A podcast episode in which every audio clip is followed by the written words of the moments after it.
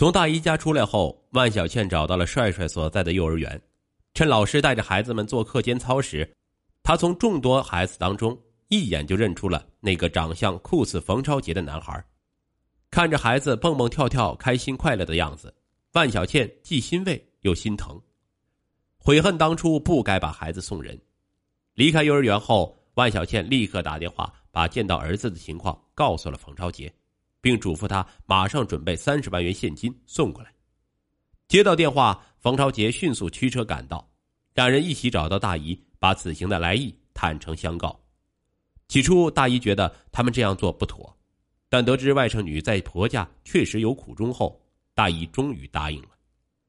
二零一八年十二月中旬的一天上午，万小倩同大姨一起敲开了徐海英的家门，正好夫妻俩都在家。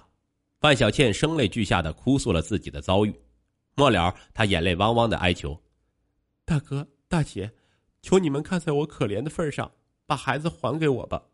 我知道你们养育他一场也不容易，只要你们把孩子还给我，多少钱我都会给你。”说罢，便起身把三十万元现金从包里拿了出来。屋子里先是死一般的沉寂，良久，杨冬梅用没有商量余地的语气说。我们当初都说好了，保守秘密，互不干扰。我们抚养孩子近五年，你这个时候想要回去，你倒是不可怜了。可我们呢？我不同意。徐海英也随声附和妻子的意见。见此，自知过于唐突的万小倩与冯超杰，在大姨的劝说下，先离开了徐家，回到了焦作。受此挫折后，万小倩病倒了，在床上整整躺了三天。二零一九年三月。万小倩再次同丈夫冯超杰反复合计，决定把桃子价码加到一百万元。次日，冯超杰要到公司处理事务，万小倩独自一人再次来到徐海英家。这一次，徐海英去外地跑车了，万小倩把一个存有一百万元的银行卡拿出来，往桌上一放，对杨冬梅说：“我出一百万，足够你下半辈子过上很优越的生活了，把儿子还给我吧。”万小倩有钱能使鬼推磨的傲慢劲儿，反而把杨冬梅激怒了。你以为你有几个臭钱就了不起了？想用一百万买走我的孩子？你做梦！两个女人扭打起来，后来被邻居们拉开了。说好的孙子迟迟不见踪影，公婆频频的催促，甚至流露出怀疑此事真假的态度。万小倩心急如焚，决定采取非常手段。瞒着冯超杰，万小倩找到舅舅家的两个不满十八岁的小表弟，想请他们帮自己要回儿子。两个涉世未深的表弟真的在幼儿园门口守着，却没见着孩子。一打听才知道，徐海英夫妇早就把帅帅送到了平顶山的亲戚家藏了起来。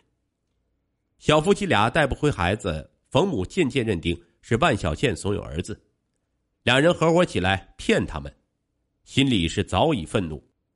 他也不揭穿，只是喝令儿子赶紧同万小倩离婚。冯朝杰只好一直敷衍着母亲。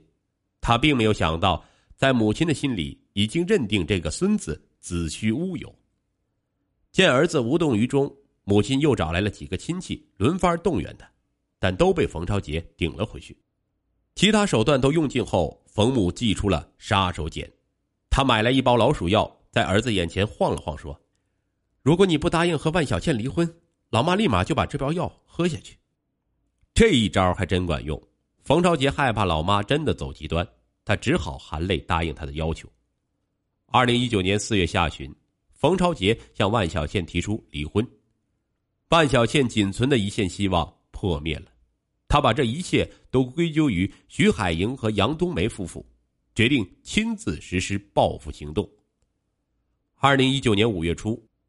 范小倩以灭蝇为名购买了一瓶浓硫酸，而后租车来到徐海英夫妇家门口。这天，徐海英跑长途不在家，毫无防备的杨冬梅刚一开门，范小倩的一杯硫酸便泼到了他的脸上，而后逃跑。杨冬梅啊的一声惨叫，连呼救命。邻居们闻声赶来，将杨冬梅送到了医院，经抢救，她脱离了危险。当地警方在汽车站将准备潜逃的万小倩抓捕，万小倩供述了自己的犯罪事实，随后万小倩被刑事拘留，目前此案仍在进一步审理中。案发后，冯父冯母才知道，原来孙子真有其人。早知如此，在小两口要不回来的情况下，老两口完全可以出马。以他们丰富的社会阅历，胜算会大很多。实在要不回来，两家人当亲戚走也是一样的，也不会闹到今天这步田地。当身在看守所的万小倩获悉公婆的态度后，为自己的冲动后悔不已。被锁定条件悬殊的爱情，女主人公在携子入豪门计划泡汤后，将亲生子送人。当惊觉自己已失去生育能力后，为保豪门婚姻，背信弃义，企图花高价赎回孩子，遭到拒绝后。却心生歹意，对孩子养母痛下毒手，最终彻底毁了自己的人生。